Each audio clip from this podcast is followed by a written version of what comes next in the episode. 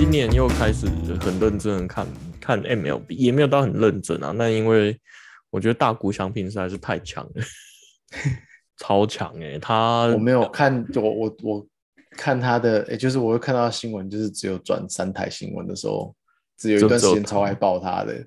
现在没有了吗？呃，我最近没有在看新闻。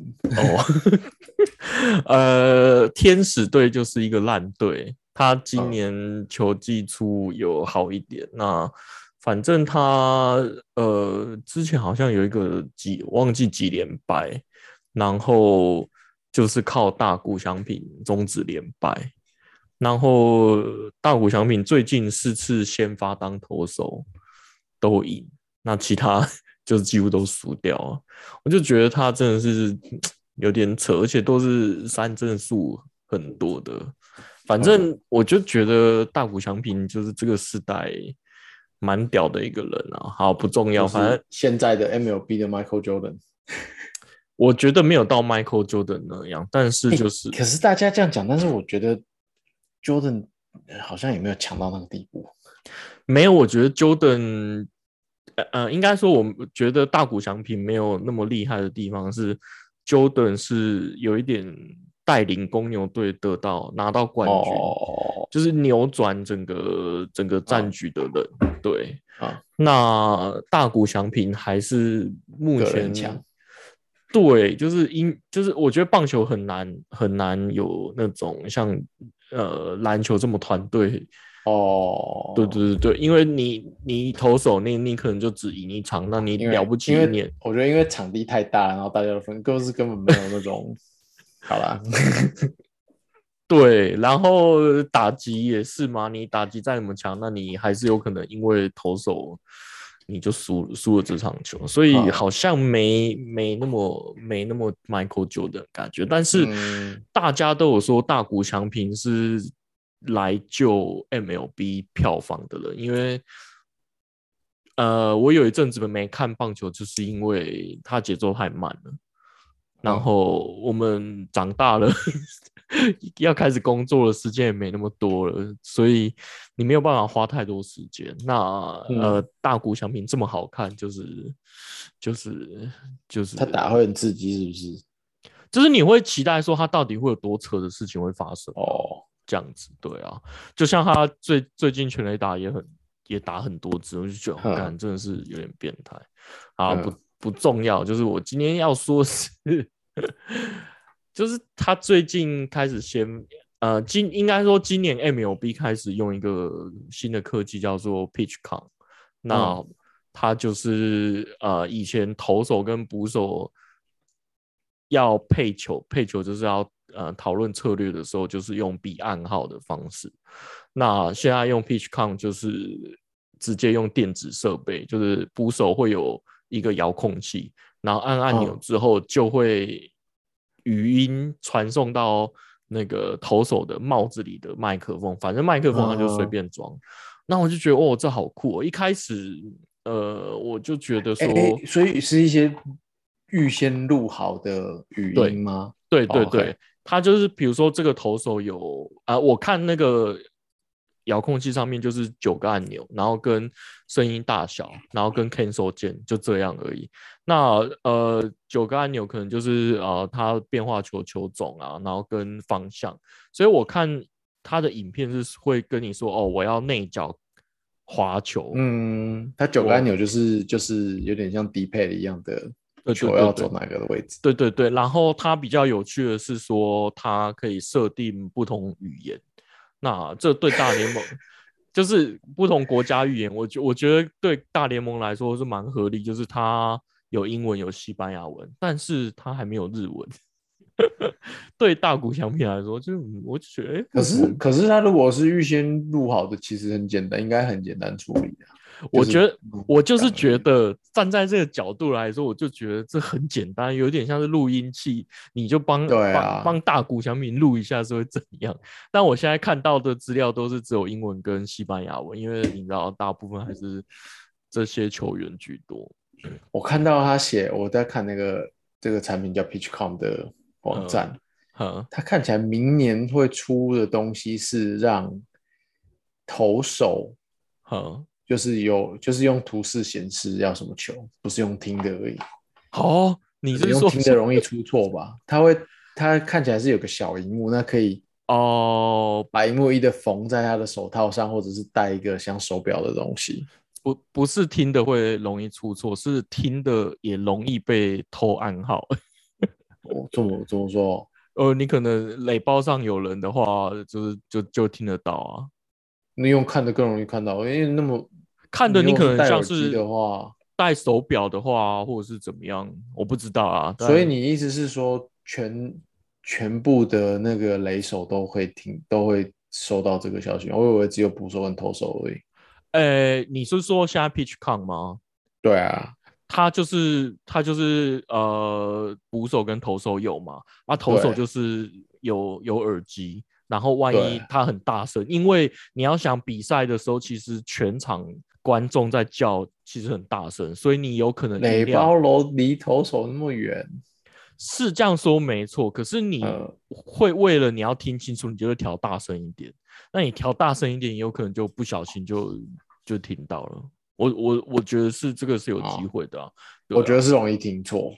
哦，哦有可能，或者是或者是错过，因为声音过去就过去了，没有啊，错可以留着，没有错过你就就就再打一个暗号再对啊，再打，可是就是就得要让就是让人家人家会知道你没有专心 哦。好了，我我觉得他这个有趣的点是说，他主要是为了要。防止偷暗号，因为之前有有有那个太空人队偷暗号很有名的很有名的那个案子，然后他还有一个是为了要救票房，哎，怎么怎么救？就是呃，因为打暗号会让比赛节奏变慢，因为你那边怕偷暗号，所以那边打。打很多假的暗号，所以可能每一球你都要花个十秒左右在面打暗号。但是有了这个 pitch count 之后，它就是马上瞬间就可以就可以知道下一球要投什么。我觉得哦，干好像蛮有道理的。然后他还有一点是说，垒上有人的话，捕手可以直接打暗号，说这个人可能要到垒了。因为以前要到垒的也是要。打一个特别的暗号，那这个特别的暗号可能会让逃垒的人发现，对对对，然后就会先先回来。那如果你是直接打的话，我就觉得哦，好像呃，就是攻防起来的可看性好像变蛮多的。对，反正这是一个最近发现的一个蛮酷的运动小科技。Hello，大家好，我是 Wayne，嗨，我是 PY。因为像你刚刚讲的，其实我觉得就是。这个运动包含这个，包含其他的职业运动，有一部分的好玩，就是在这些小失误嘛，失误也好啊，或是你像你说的偷暗号，我觉得这个也是其中的乐趣之一耶。如果你全都防掉，那到最后就变成机器人对打就好了。就是更更专精在球技上啊，我觉得是这样。对，可是我觉得这这些都是一些怎么讲，算是其中的乐趣啊，就是小趣味。对对对对，那也是真的，就是之后会变成一些故事，像你说投暗号很有名啊，或是你知道资深球迷自己看到的时候知道就会比较开心，说哦，我知道他下一球要做什么事哦，但是。你都把这些都去掉的话，我觉得反而会失去一些趣味。他他们有另外一派的说法是说，以前其实捕手有时候打暗号是是打假的，那投手看暗号是看休息室的教练啊。那对，那他他们的可是你看这也是种战术啊。对他有规定不行吗？没有规定不行，但是第一个就是会拖慢节奏，那第二个就会变成说呃。因为教练手边的资料更多，因为他可能呃休息室有一台电脑，他可以马上知道这个打者的习性什么的。嗯，就是他为了让呃比赛更临场感，所以就是让捕手去决定这个策略是什么，那就会比较贴近临场感的感觉啦，就是不会有太多的资料辅助你，然后那那现在有。规定说开始用这个东西之后就不能再手打暗号吗？也没有啊，还是还是会有，只所以可以夹着用。对对对对，因因为其实这一个只是方便投手跟捕手之间的暗号，那其实捕手还会打很多暗号，是说你的手背站位啊怎么样啊什么的，就是有很很多种啊，所以不一定不一定只在配球，就是这个这个东西只能配球，但是。呃，暗号不只是配球而已，有有很多策略。就是他像像有一个例子是说，呃，捕手会打暗号给所有的野手，说我等一下投的球比较大的几率是让打者打出滚地球，那你们内野手就要准备说，呃，滚地球来要怎么要怎么接招之类。所以他只是抹掉一点。就是配球上的 小乐趣。对啦，对啊，嗯，不知道，我觉得我会 prefer 没有这个东西，但是蛮酷的啦，就是对，就是往这个方向走。我我没想到，就是真的大联盟会开始做这件事情，因为嗯，大家之前就是在说打者也有可能会戴耳麦，因为太空人那一次也是这样，就是戴耳麦或电子设备，然后。看那个教练团那边指示他说，这个投手教练团偷看对方的暗号之后再打给打者。对对对，因为因为其实有一个有一派的呃禽收是投手在投球的习惯动作不一样，就会知道他是投直球还是变化球。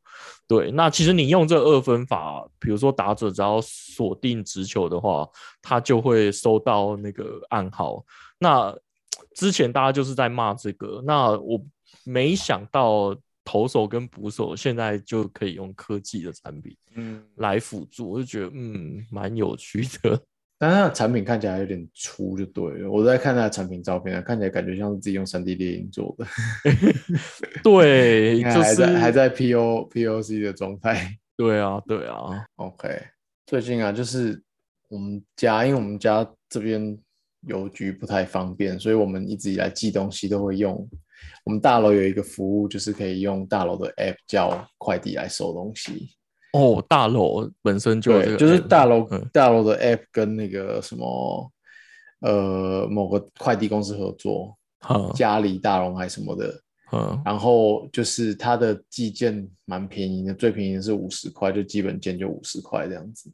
OK，然后我之前就是觉得说这算蛮便宜，因为你如果去 Seven 寄东西，好像基本跳就是一百一嘛，那个厚纸板的那种箱子基本就是一百一，所以我们常常都是用这个寄。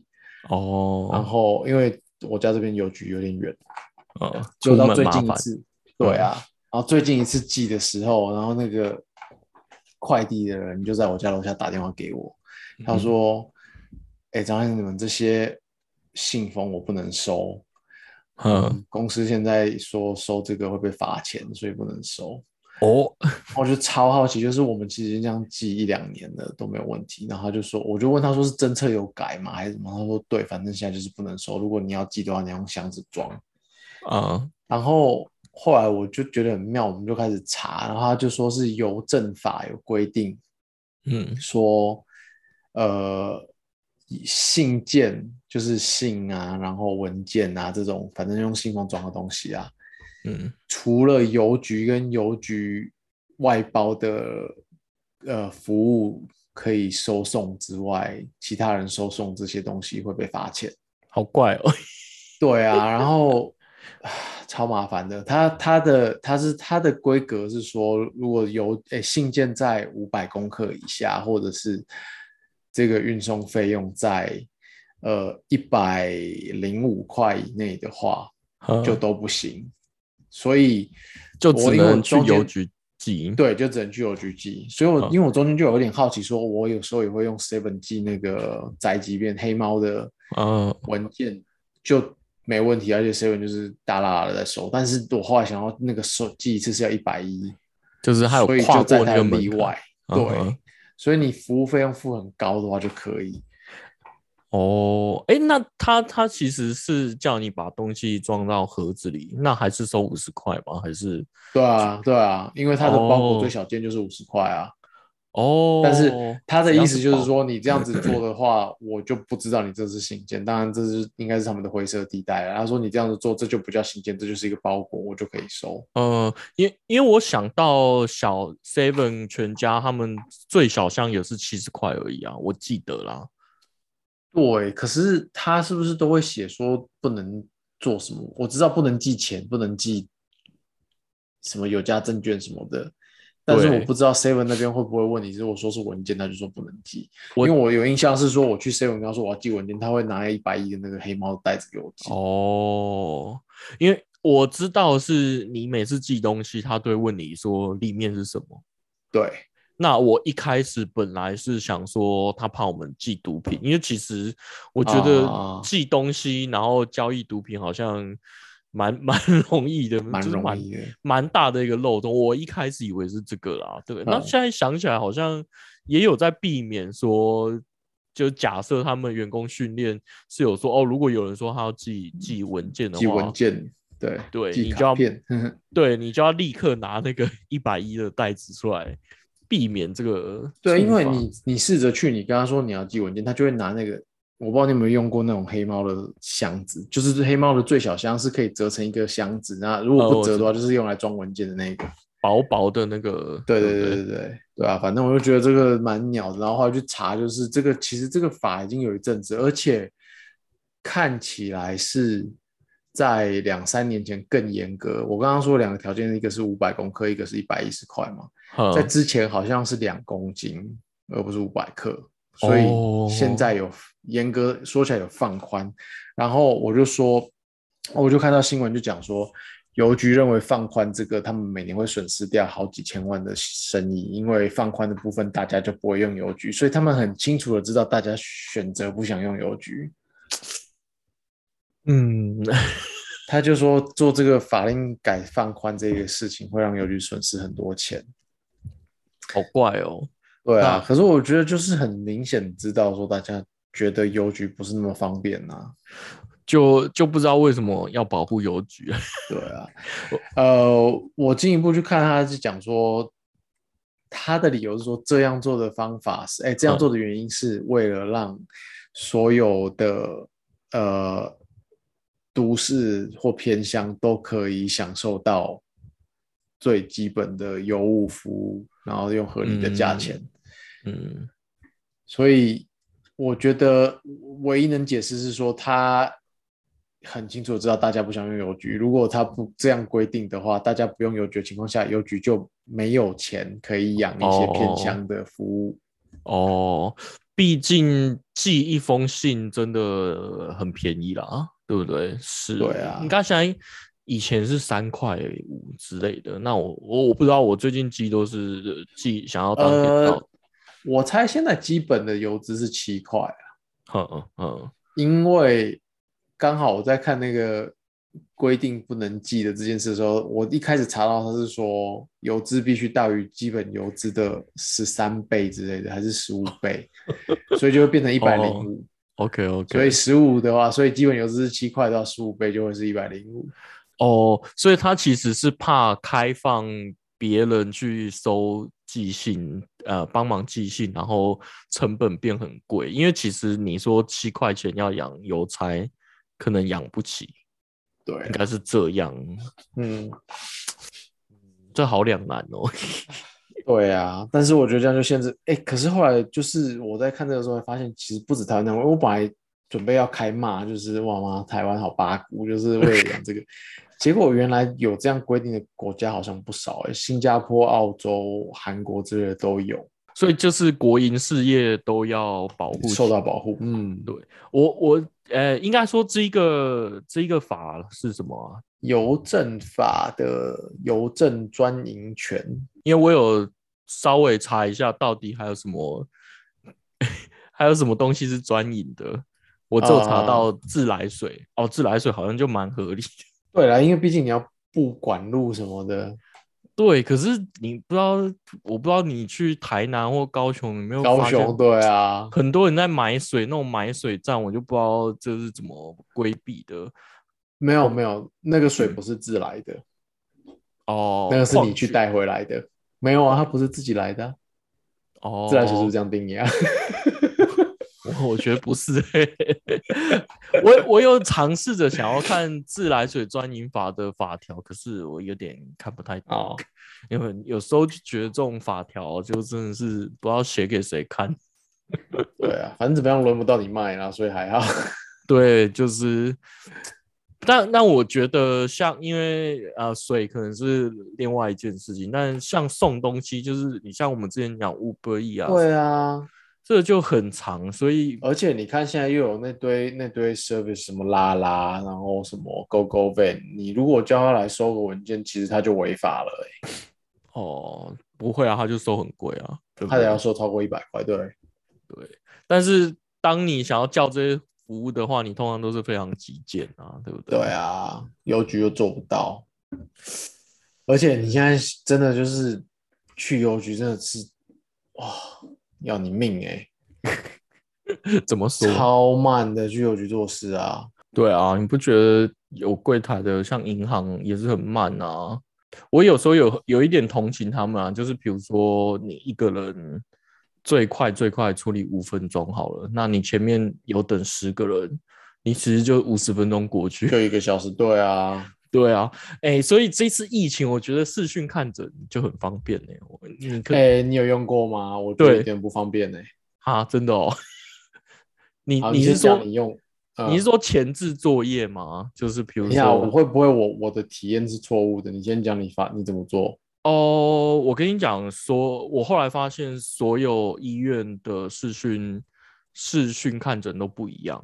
那哦我是基隆长庚，那他就是会导会会你要先下载长庚的 APP，然后对线上挂号，这资讯是蛮合理的，对，因为这个线上挂号行之有年了。然后呢，嗯挂号完之后，他会传简讯给你说，叫你去下载哪一个 APP，然后时间到的时候再上线之类的这样。然后呃，比较有趣的是，以前我们去看看病的时候，去医院看病，他都会刷健保卡嘛，然后怎样怎样。啊，我觉得这一次有趣的是说，他就是拍照而已，他也没有去刷健保卡，所以我在猜，可能是你在挂号的时候，他就有健保卡的资料，反正就这样，我们就是这样子视讯看完整，因为其实其实他健保卡只是要证明你是你是你而已啦，对啊，就是没有去，好像没有拿到卡，应该是他们还是可以直接跟健保局拿到资料，呃，应呃，我觉得应该要可以。因因为你挂号的时候是用你的身份证字号嘛，那我们现在的假设都是每个人都有健保，因为而且你有去过这家医院，对对对，因为你你健保卡号跟你的身份证卡号、身份证号码是不一样的。对，反正我们整个流程就是这样，然后唯一出锤的时候就是拿药，就是拿药你还是得去现场拿，然后拿完我那时候是拿三个三个家人，就是老婆小孩三份，然后回家之后他马上就打电话来 说他大人的健保卡没有刷到。然后叫你再拿回去。呃，没有啊，我不，他没有叫我再拿回去。他他他一开始是假装关心我说，哎、那你们清冠一号吃的 怎么样啊？哦那身体要特别注意啊，怎样怎样。然后隔天又再打来说，哎、那你们到底有没有拿到药 之之类的？我说有啊，我拿到药。他说哦，嗯就是没有刷到。然后我们是直到。第二次嗯。看诊的时候，他才跟我们说，那个上次的没有刷到，所以这一次要补刷一次，然后叫我们、走另外一个流程之类的，我就觉得蛮有趣的。好，那我跟你说，我的 嗯，我的经验是，我去，哎、他叫，因为那天是我要帮我老婆远端看，因为我们怀疑他有对，有确可能有感染，然后所以他就说，请家人带你的健保卡来，所以就是我带了健保卡去诊所，去现然后就、嗯对我想说，OK，我就带健保卡去帮他挂号，嗯，然后我挂号之后，他就说，哦，你可以坐在那边等。什么意思？对，所以我就在现场等到我太太的号到，然后到了之后，我进去用我的手机打电话打私讯给我老婆，然后医生跟他讲，所以我就在后，我就在那呃诊间跟医生，嗯，经过电话和我老婆讲话，然后看完之后等药，等刷健保卡拿药走。所以还是有一个实体。对，我被绑在那里，所以等于多绑了一个人的时间。嗯，我以为我只要拿健保卡去刷一下就可以了，就不是。我我觉得这一次就是视讯看诊还是蛮蛮乱的，因为像我是要下载另外一个很像 Zoom 的。一个替代，它也不是专门给医疗，反正就是一个视讯软体。然后我有朋友是透过 Line 就好了，你只要加医生 Line，你就可以视讯对，我去，他是叫我用我的手机打，那我就用 Line 打，然后打到一半就断然需要说，你可不可以用 FaceTime？我我是觉得蛮蠢的，好了，但但其实我觉得很很多时候你去呃医院排。呃，看看门诊，他也只是问诊而已，那他也没有触诊或者是听什么，就是很很多时候，我觉得这种东西都是可以敷衍的。对，对啊，我觉得很多时候这种东西用视讯看诊，其实蛮蛮节省时间的，我自己觉得啊，对啊，对。其实如果只是这样子，其实根本就。有一个表让你勾一勾，说喉咙痛勾、发烧勾，勾一勾之后就筛一个结果出来就好了，跟医生问诊差不多。呃，这就很很多人说医生总有一天会被 AI 取代啊，对啊，就像你看，他们都问一些什么 X 光片啊，或者是核磁共振，其实那些影像处理 AI 看完就就就知道什么病症了。对啊。不过你知道，反正我觉得，我觉得在医，我觉得去医院真的是另外一个烧超烧生命的事情。对，就是去大医院，很浪，很浪费时间了。等半个小时进去看三十秒。嗯，我我是在想说，像这种需要柜台的产业，是不是很多都可以透过数位转型就？数位化就好，就像你说邮局，到底邮局现在可以干嘛？应该说，就像我们刚刚讲的，就是现在邮局除了保障这个最基本的，你想用七块钱、十块钱寄东西啊，这个服务之外，很少人会用会用邮局的服务啦。哦，还有一个我很不解的是，嗯，邮局存钱这件事情，对，这个好像在台湾很重要，我不知道为什么，因为像。那个什么育儿补贴还是什么东西，好像只能会邮局的账号。对，我不懂为什么他就是他是就是政府期望每个人都有个邮局账号。哎，像我们这次去办一些事情，然后就说你一定要带邮局账号来，然后说是政府指定要划拨到那边。嗯，我就觉得超怪的。像我我个人是没有，所以如果得要我的，我也生不出来。哦哦是哦，你你也没有邮局的账号，我没有啊，这么有趣。好，我只记得我小学的时候，不知道是每个月还是过一段时间就会有储蓄的活动，就是老师会叫你带钱去学校，然后他会把你的邮局本子给你，然后就老师会在那边填说，哦，你存了二十五块啊什么之类的，然后就会有邮局的。阿姨来收这些钱，然后你就真的会看到你的邮局本子。那时候那个年代还是都用。好妙哦！对，我觉得很妙，很有趣。然后那时候就是，呃，有些人就是会财力展现，就是存个什么几千块、几万块，然后大家就会很羡慕。然后老师就会特别，我我觉得我们老师蛮好的，我们老师就会特别表扬那种只存零钱的，因为他觉得这个才是真正的。真正的存钱，对，真正的存钱不是你爸妈，因为你有这个活动，然后你爸妈给你钱的。我觉得，我觉得邮局的可能另外一个就是，呃，以前就是教育你要存钱，所以很，我记得我们国小就开了啦。那我当然不记得当初是怎么开，就是就像你说，我们现在帮小孩子开银行账户，那个过程是非常非常麻烦的。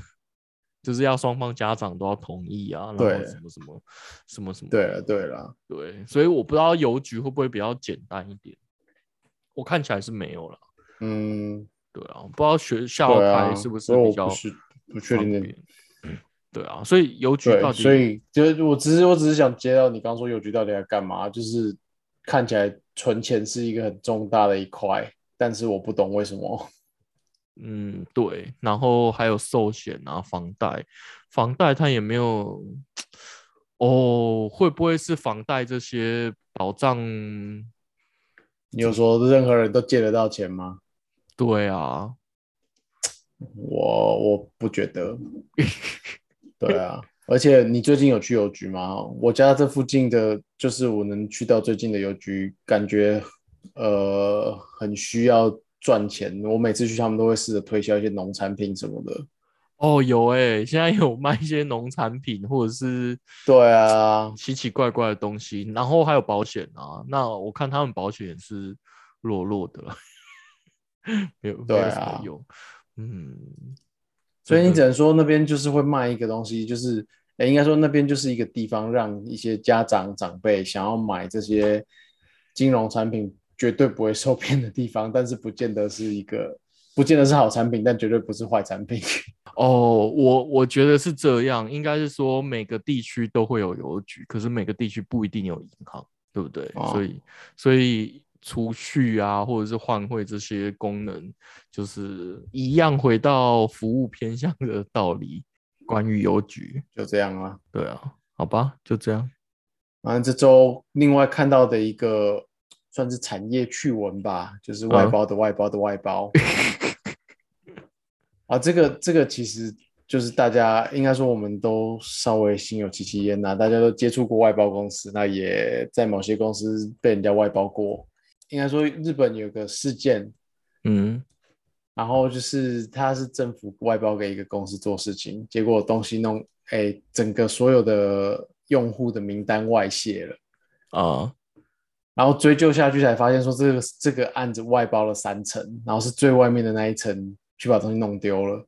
他是要外包什么事啊？哦，发放新冠纾困金，我听起来感觉非常有即视感。我觉得台湾一定有类似的事情发生，只是还没被抓到。哦，就是有一个有一个日本一个都市要发放发放纾困金嘛，反正就是应该要搞个系统做来干嘛的？它里面有四十六万居民的个资啊。然后结果就是，呃，弄丢的人是把这些各自放在一个 USB 随身碟上面，然后去酒吧喝酒的时候把随身碟弄丢了。所有东西弄丢都在酒吧，真的。当年的 iPhone 外流也是在酒吧，我觉得好扯。对啊，嗯，反正他弄丢了之后呢，呃，就是被追究嘛，就发现他其实是政府外包给。一间公司，嗯，然后这间公司 发给 A 公司，A 公司又发给 B 公司，他只是 B 公司的员工，就是所以是政府以外的第三层，就是层层外包哦。这个这种层层外包实在是非常非常的难抓。对啊，而且嗯，一出感觉很容易出事，但是一出事的时候又很难追究责任呐。对啊，嗯，对啊，而且到最后你能罚的可能很少。不过就是常发生的就是像这样子，就是譬如说政府发发一个案子，我觉得台湾一定也是一大堆这种案子啊。哦，先是有一家公司专门在接案子的，那手可能手上没有任何资源。嗯，那接了之后呢，就把呃图资发给 A 公司，coding 发给 B 公司，QA 发给 C 公司，对不对？或者是他是直接发把。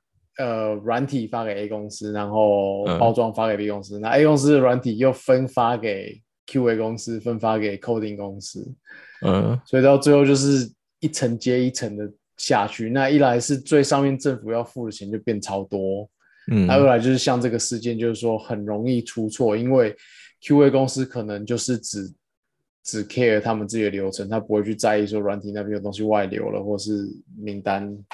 就他不小心拿这个东西的时候，不是他的责任，他也不会管啊。对啊，对啊，所以我觉得这个这个事情是很难防，但是又天天在发生。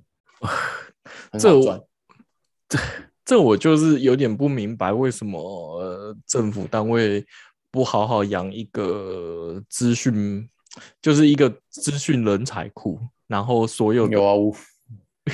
我们的资讯大，那叫什么？资讯唐凤吗？长啊，对啊，科技，我这个我觉得是近几年来才有的啊。那应该说，呃，我们的政府单位的所有的资讯部，他们唯一负责任的事，呃，负责的事情就是外包，外包自己的部内的业务给其他，就是他们有点像是外包，专门在找外包的人啊。那我就是 有点不太明白，说为什么不好好的养人才？那 另外一个可能就是会不会科技业薪水都给太高，所以没有人要做公部门？应该说，应该说政府养不起，对，养不起一个用科技业的薪水去养一个部门。对，其实其实这个话题我有跟朋友有小小的辩论过，就是呃，我朋友就一直在说，为什么公部门他们不用，比如说 A 九啊，或者是 AWS 这种东西去备份一些东西，然后因为稳定性更够嘛，为什么要自己建一个机房？类似这样的话题，那我就觉得说啊，因为就没钱了，就是就是这种啊，这种商业的东西。都是呃很贵，因为像微软啊或 Amazon 这些，他们都是要赚钱的，又不是要做做公益。对啊，对啊，我觉得啊，这真的是超难的。可是台面上会讲说是这些资讯不能放在那些收钱的服务啦。对，就是什么资讯安全。对啊，对啊。啊，另外一个跟这个外包相关的啊，就是去年非常红的那个游戏《Cyberpunk》。哦哦，嗯嗯嗯。二零七七，对，出包了吗？就就你上次不是有讲过，说他就是 bug 超多，呼声呼声非常高，就一出来之后被骂超惨，然后就是又卖不好，内容没做好，bug 超多。嗯，就最近不是才爆出来说，大部分哎，应该说他的 QA 就是外包的，然后 QA 谎撒谎吗？然后我觉得就呃是。新闻的叙述是说，这个 QA 没有认真在在报 bug，然后报的都是一些不痛不痒的 bug，一些重要的事情都没有报。哼，我觉得他们可能是 under 某种压力需要出货，然后就是要把 report 写漂亮。哦，你是说，呃，二零七七这间公司本身也有问题吗？我也许是他外包的公司第一层有问题，就是。嗯，某个某反正某个人需要在时间内 deliver 一个 QA 过的完成品啦。嗯，然后时间快到了，就发现出不来，就叫 QA 去 fabricate，就是把 把报告写漂亮一点嘛。嗯，可以避重就轻的去写哪些小问题，那小问题我在下个月十五号之前解完给你，然后解完就出货了。哦，我觉得软体常常出现这样子的事情啦。就是其实，在产业界，你常常会发现说，哦，QA 测出一堆问题，然后就会有 RD 去跟他说，哦，你这个不是这样子测，你应该要这样这样这样测。哎，这好有既视感。对你，然后然后就会过，就是你应该要开这个 option 做那个事情，这样再去测就会过。但是 user 就不是这样子用啊。嗯，我不知道台湾有没有专门做 QA 的外包厂商，哎，好像是一门生意哦。呃，我之前有接触过的都是有点在印度或是中南美那边有一些好像全球都在用的外包厂商哦，比较便宜吗？对，而且其实这种做大了之后，他们就是都有固定的流程跟，比如说报告的 format 啦，然后比如针对手机要测哪些东西，针对可能会计软件要测哪些东西，他们都有固定的一些东西要。已经有格式可以用了，很像在过认证的感觉，就是。对对对，哦，没有，只是想说，居然 QA 报告可以作假。对啊，嗯，但就很有可能是我说的那样子，就是开发人就跟他说：“哦，你这个测没过，但是你其实应该这样子操作，就是误导 QA。”对，那 QA。我不想讲，就是就是我接触过很多 QA 团队的人员，就是呃，可能也是就是像约聘的啊，那他们的一个工作就是照表操课而已，就是有 test plan，那 test plan 就是说第一步按这个，第二步按这个，第三步按这个，那做完之后，如果结果是 A 写这里，结果是 B 写这里，嗯，然后哪样是 fail，哪样是 try，这个情况下其实就是呃。这个开发人就过去说：“你把第三步改成这一句话，操作变成这样操作就可以过了，然后就会过。但是真实的 user 不会，但是真实的 user 不会照你这个乖乖的步骤去做，所以这种软体 QA 其实我觉得很两难呐。我应该说，我觉得外包的东西就很难控制，因为外包它就是要赶快结案收钱。一方面是这样，另外一方面是他们他们非常仰赖你给他很明确的指呃指令，对哦。那在你在想指令的时候，你在想指示的时候，你不见得会想到所有要 cover 的 case。对，就是你不会为这件公司着想啊。对对，呃，应该说你你想的不够周全。你在写写说明的时候，哎，写。操作步骤的时候想的不够周全，那又退一步想说，你今天是一个开发人员，然后叫你想 test plan，嗯，你会想到的一定是你你已经有对应开发的事情。对对对，就是我写什么应该对，就是你知道这样子操作是 OK，你才会想出来。那你已经想到一个操作会坏掉的东西，你就会顺便解掉啦。所以我觉得这是一个很奇怪的、很奇怪的做法啦，就是有开发人员自己做 test plan。